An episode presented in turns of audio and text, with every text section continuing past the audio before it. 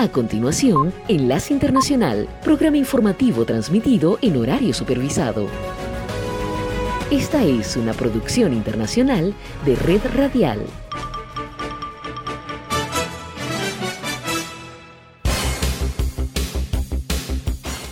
Aquí comienza Enlace Internacional. Saludos a nuestra audiencia en Caracas, Venezuela y el mundo, a través de nuestra frecuencia Sintonía 1420 AM y en Soy Ángela Montilla en la presentación. Bienvenidos.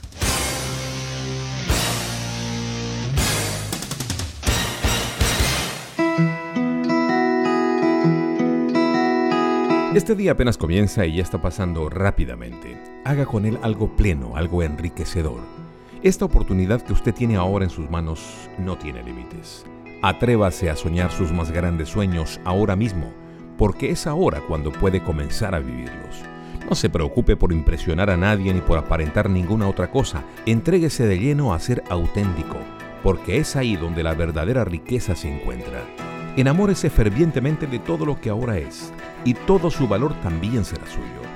Sienta una sorpresa genuina y sobrecogedora ante tantas posibilidades y déjese llevar por las mejores de ellas.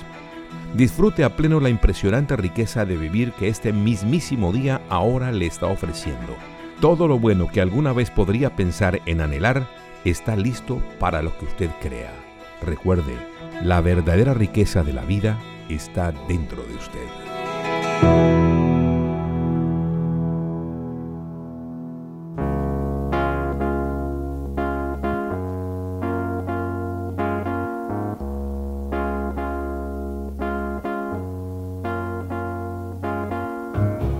You see this guy, this guy's in love with you. Yes, I'm in love. Who looks at you the way I do? When you smile, I can't tell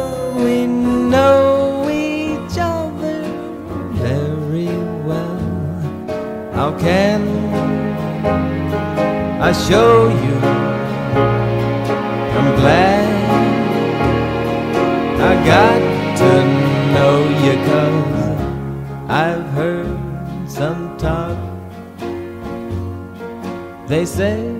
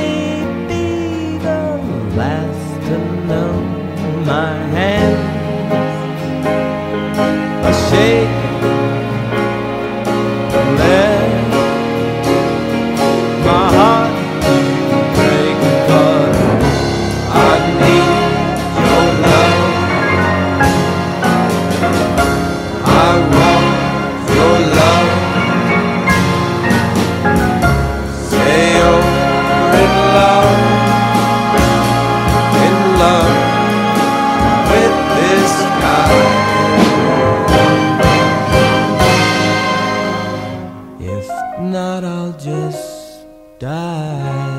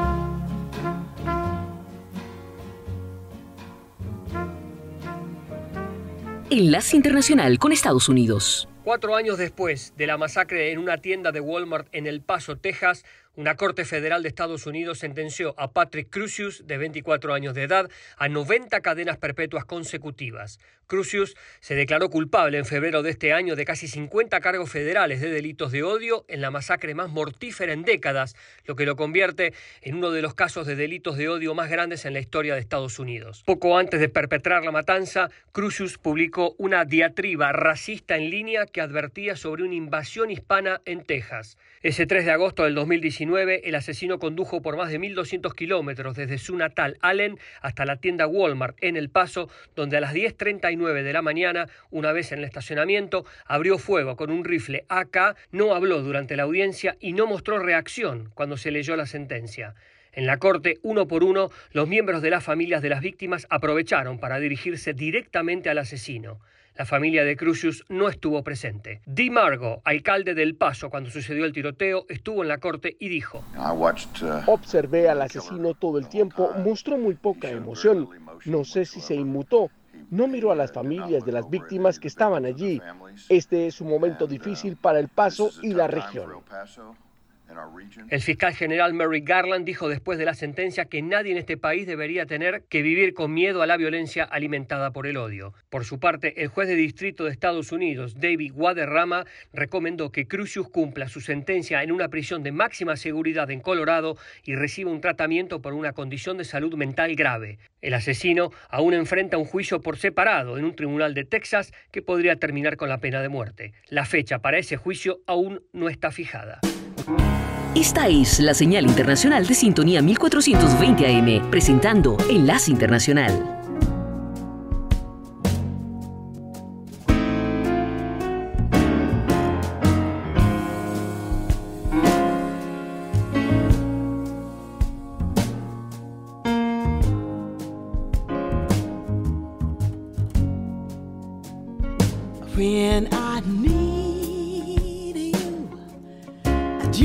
close my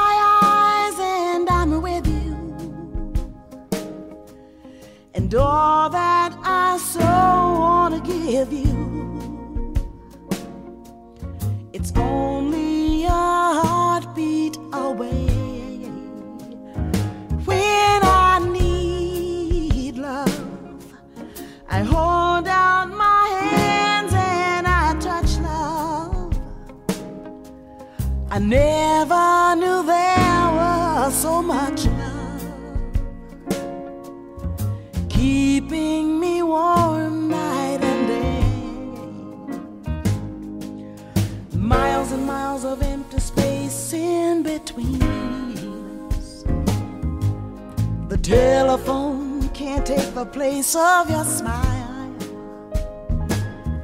But you know I won't be traveling forever. It's cold out, but hold out and do like I do when I need you. I just close my eyes and I'm with you.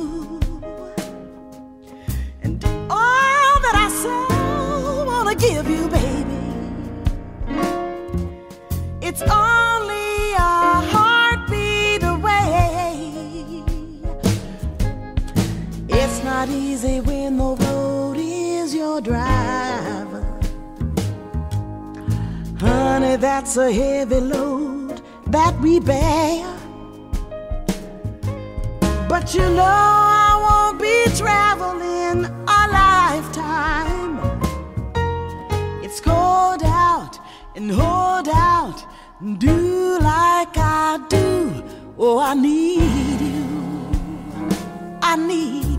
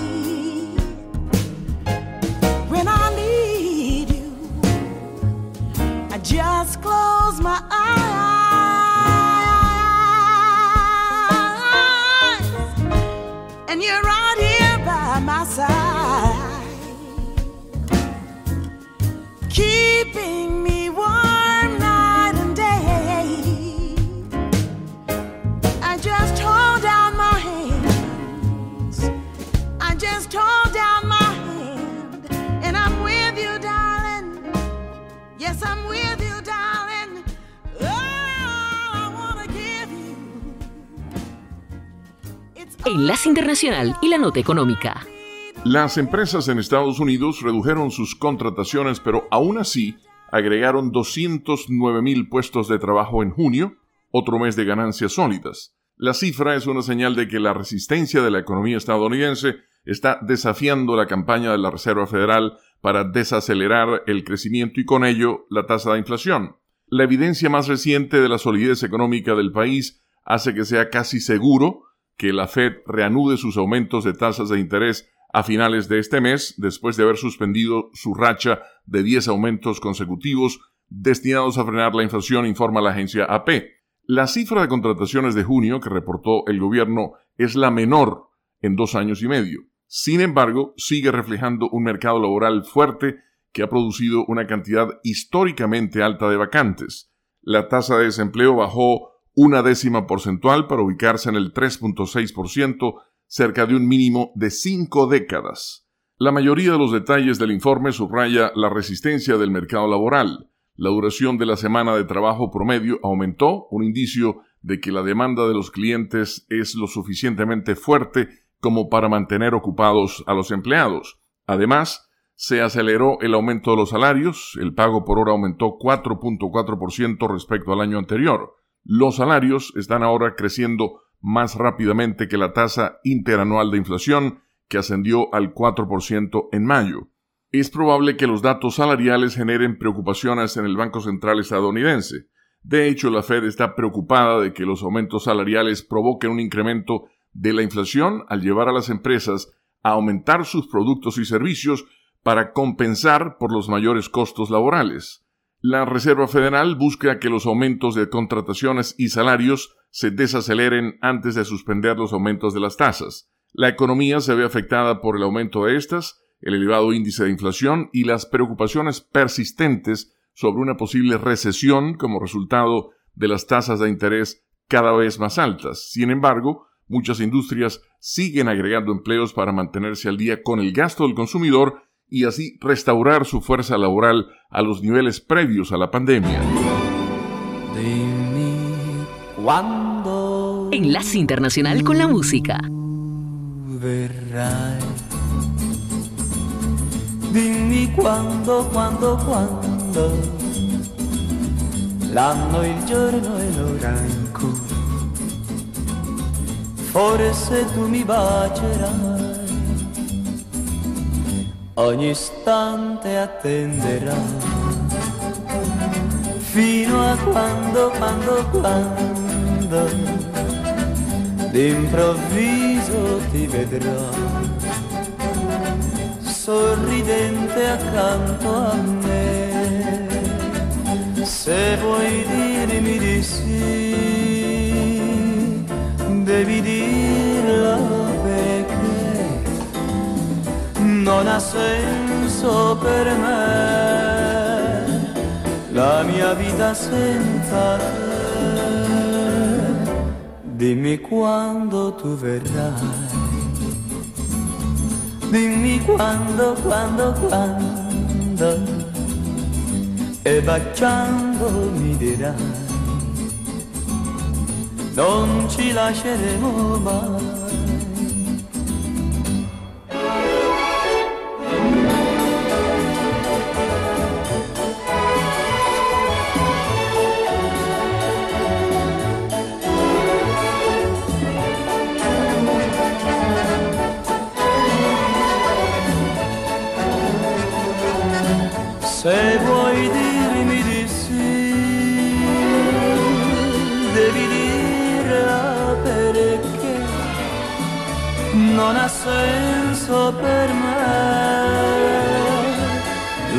vita senza te.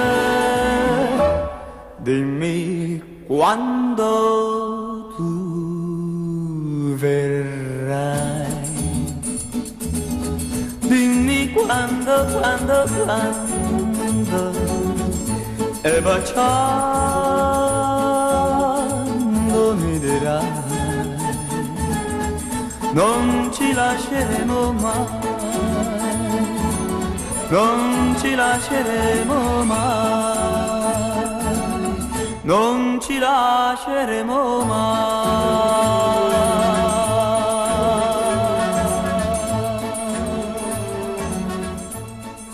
Papa Francisco sorprendió al anunciar durante el Ángelus del domingo un próximo consistorio donde se realizará el nombramiento de 21 nuevos cardenales, entre los que se cuentan cinco latinoamericanos y tres españoles. El sumo pontífice explicó que estos nuevos sacerdotes que se convertirán en cardenales son el resultado de los esfuerzos de la Iglesia por repartirse por todo el planeta.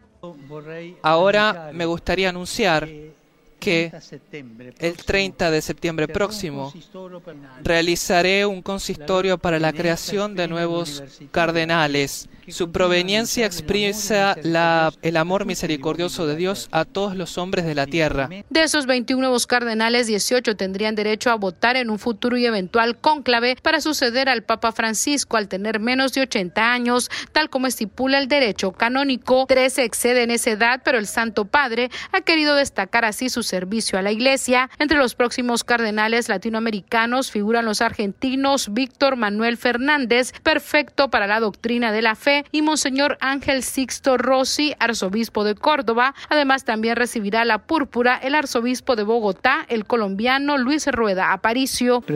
Recemos por los nuevos cardenales para que confirmando su adhesión a Cristo, sumo sacerdote misericordioso y fiel, me ayuden en el ministerio de obispo de Roma. El Papa también expresó su cercanía a la Tierra Santa, asolada por los disturbios y las protestas contra la reforma judicial y los sangrientos sucesos por la guerra, por la invasión rusa a Ucrania, e hizo un llamado a que termine.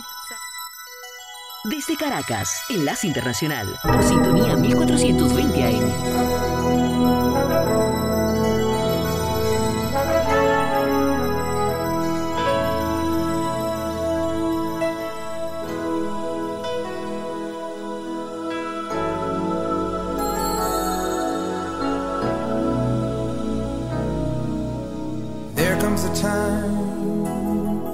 When we heed a certain call, when the world must come together as one.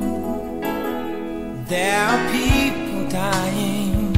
Oh, when it's time to lend a hand to life, the greatest gift of all.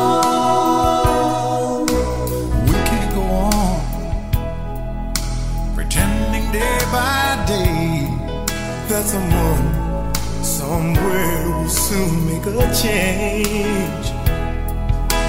We all a part of God's great big family. And the truth, you know, love is all we need.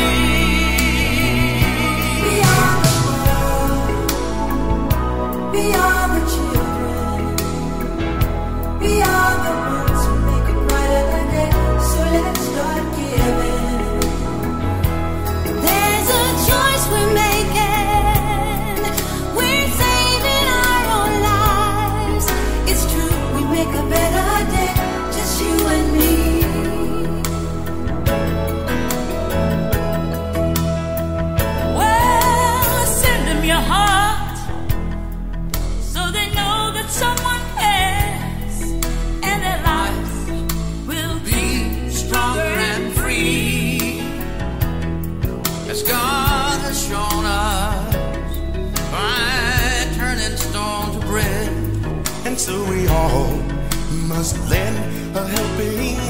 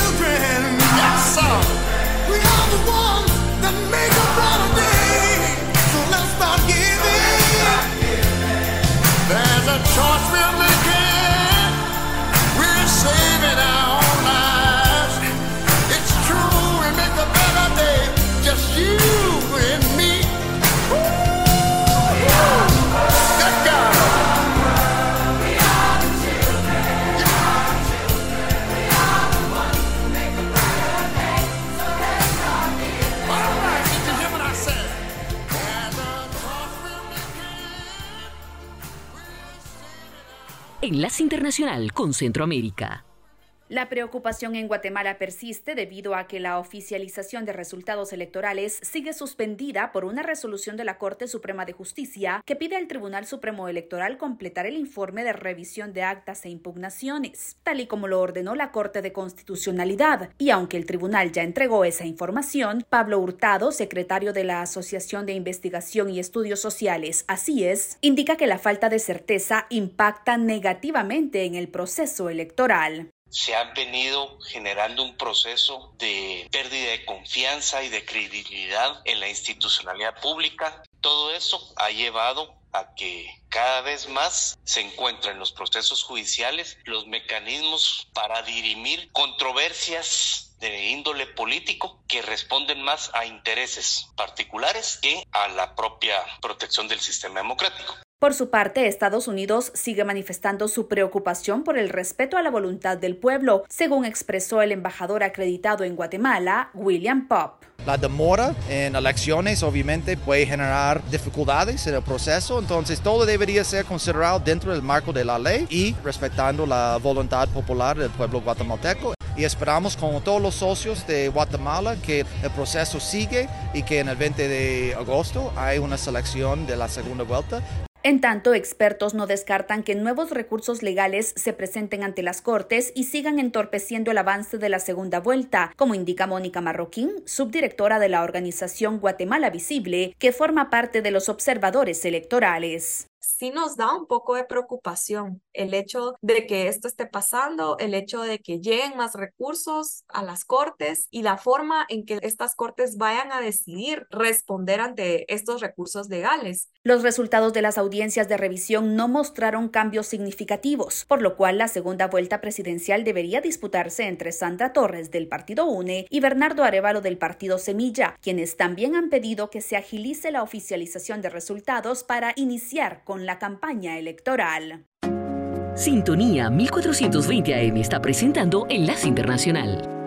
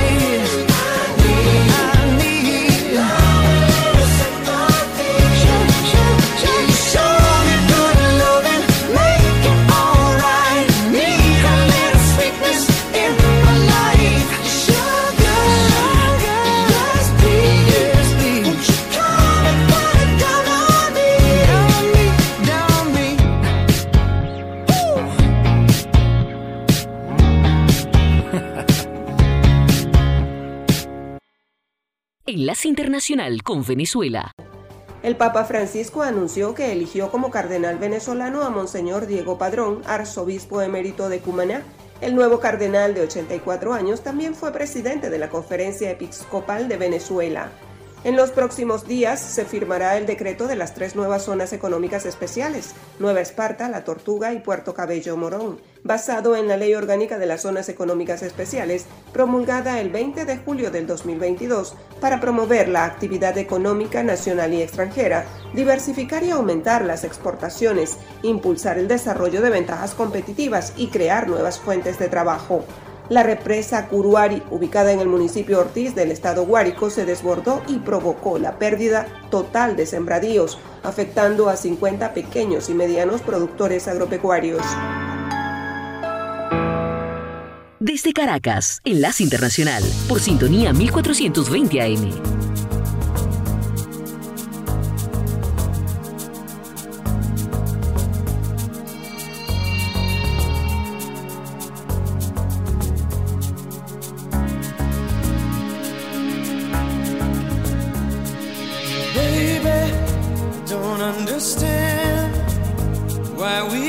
Just hold on to each other's hands.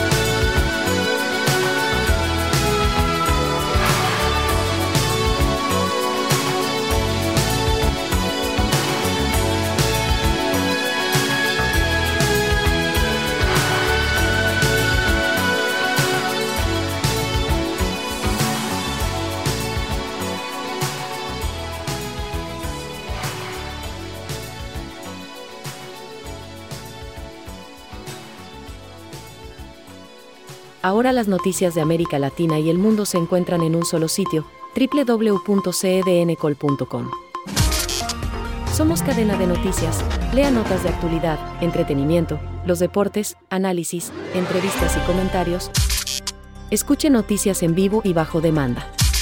Cadena de noticias, tu punto de encuentro con la información. www.cedncol.com. Enlace Internacional con la Voz de América.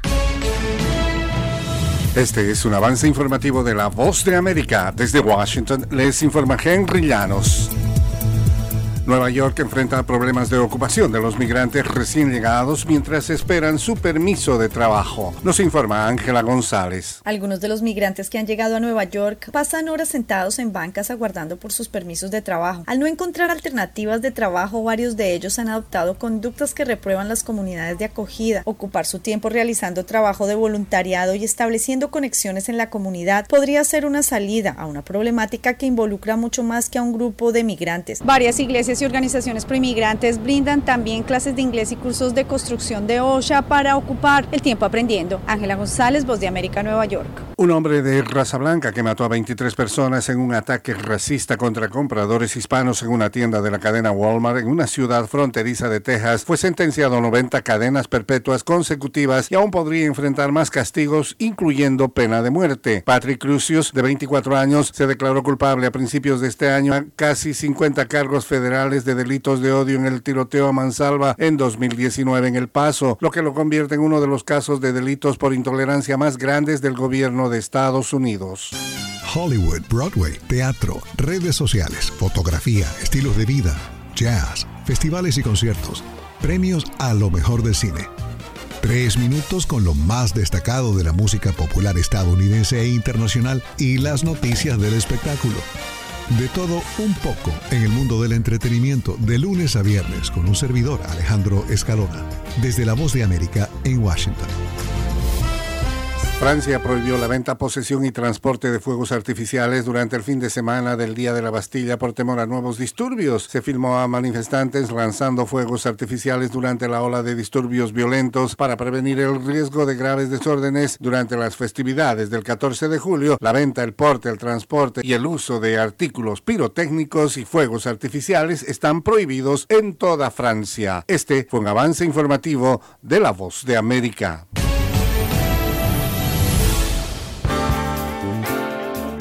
Enlace Internacional.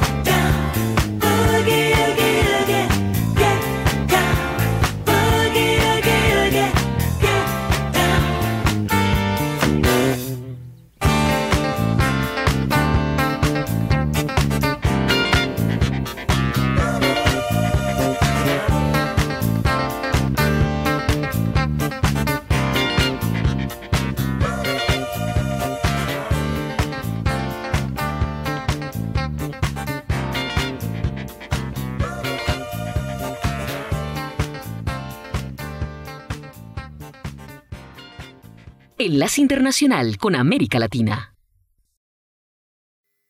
Mientras ni en Colombia ni en Venezuela fuentes oficiales confirman la veracidad sobre la supuesta muerte del líder de la segunda Marquetalia, Luciano Marín Arango, más conocido como Iván Márquez, fuentes militares señalaron que una presunta interceptación a comunicaciones de radio de esa disidencia señala que se estaría preparando su entierro en una tumba en algún lugar de la selva. No obstante, el ministro de Defensa, Iván Velázquez, reiteró que no hay confirmación sobre su deceso. No hay confirmación. Estamos con las verificaciones. Entonces estamos atentos para cuando tengamos confirmada una noticia de esa naturaleza, pues naturalmente que les informaremos. Entre tanto, el comisionado de paz, Danilo Rueda, quien ha hecho acercamientos para diálogos de paz con la segunda Marquetalia, dijo que la información más reciente que tiene es que hasta hace algunos días Márquez gozaba de buena salud. Tienen que confirmar es ellos, la segunda Marquetalia. Nosotros podemos solamente decir que estaba vivo hasta hace unos días. De ahí en adelante no sé qué habrá pasado. Iván Márquez abandonó en 2018 el acuerdo de paz que él mismo, a nombre de las extintas FARC, negoció con el Estado colombiano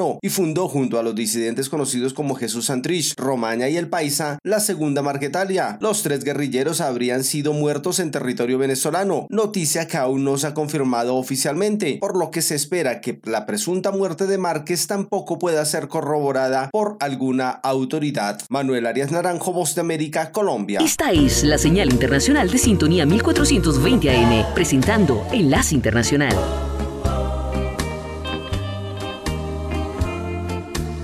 She wore blue velvet. Bluer than velvet was the night. Softer than satin was the light from the stars. She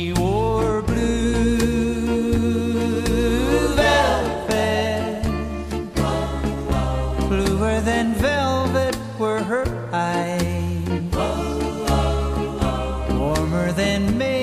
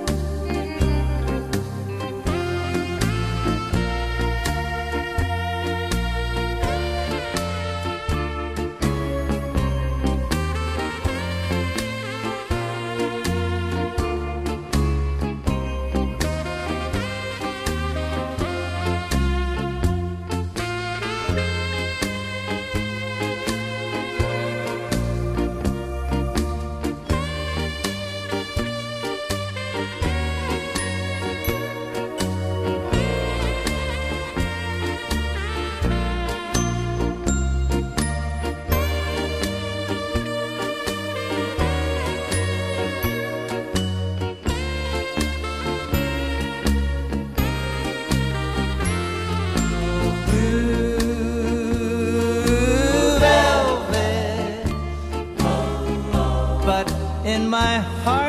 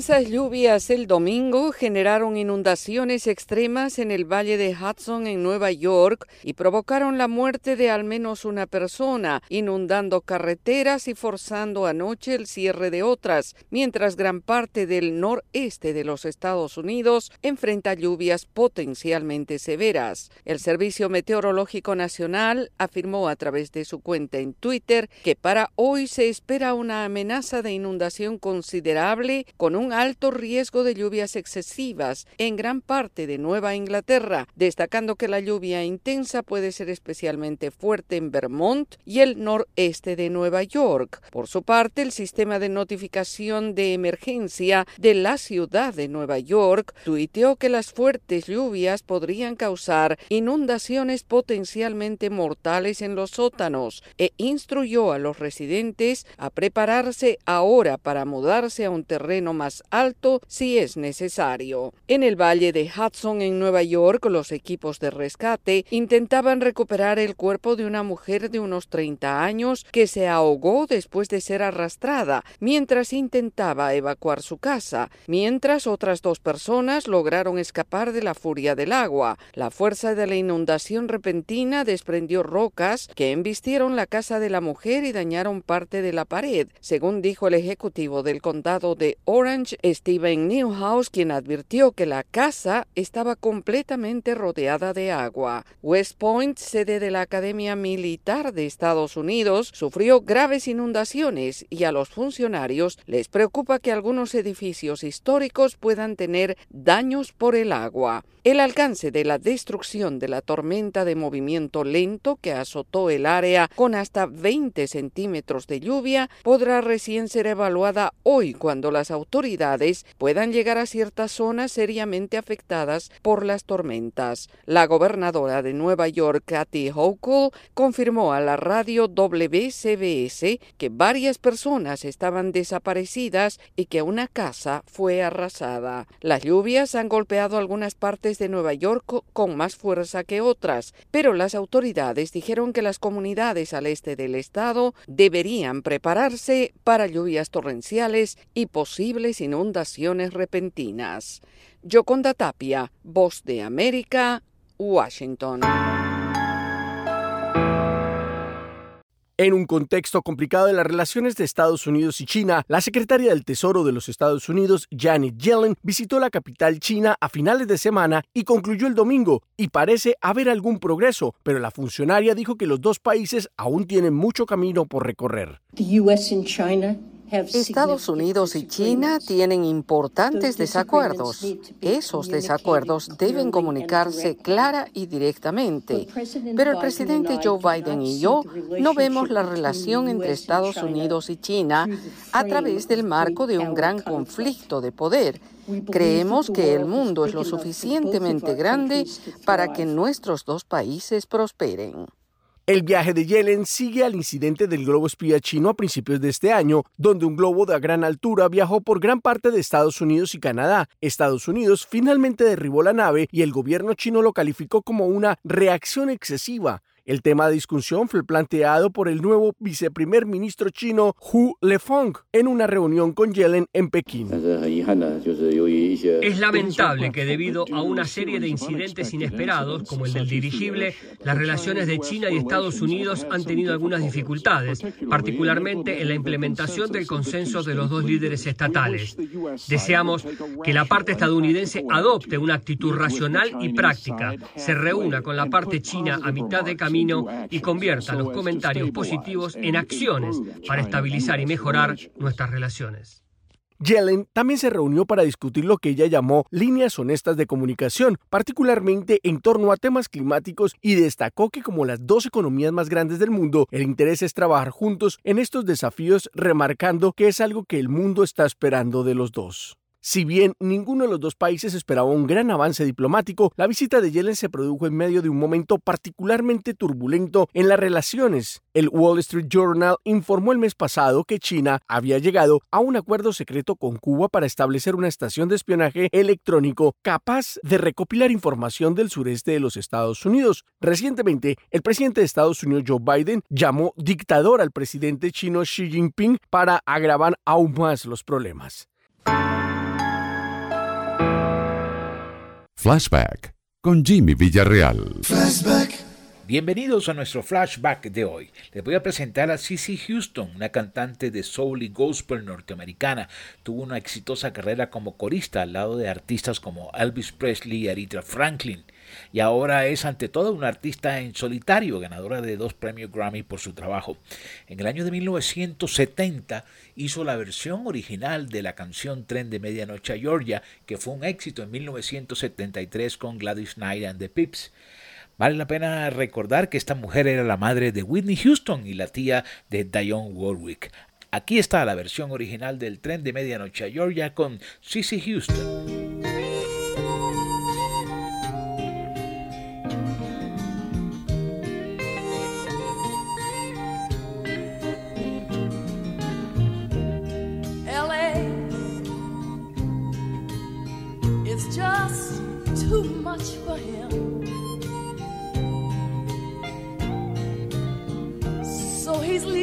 Life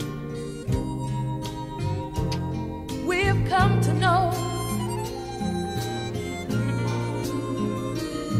He said he's going back to find what's left of his world.